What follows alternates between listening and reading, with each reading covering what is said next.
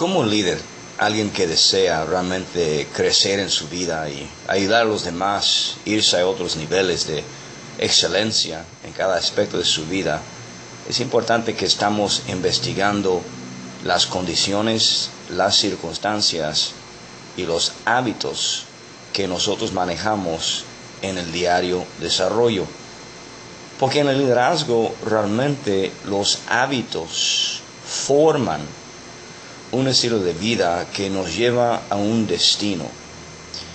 Muy de vez en cuando preguntamos a la gente si desean resultados con su vida.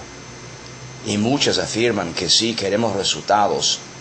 Luego preguntamos, pero ¿cuántos quieren resultados deseables? Ves que es una cosa que tenemos resultados, pero es otra cosa tener un resultado deseable conforme a donde queremos ir.